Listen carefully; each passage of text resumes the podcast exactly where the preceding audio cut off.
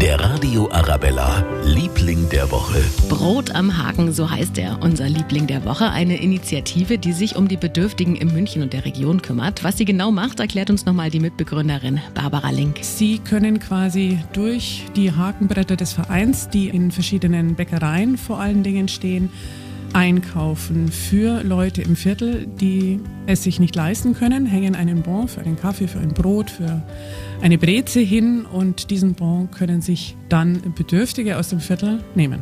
Eine tolle Idee und dafür haben Sie jetzt auch den Paulaner Salvator Preis bekommen. Mit der Auszeichnung will Paulaner neue Ideen für München ermöglichen und fördern.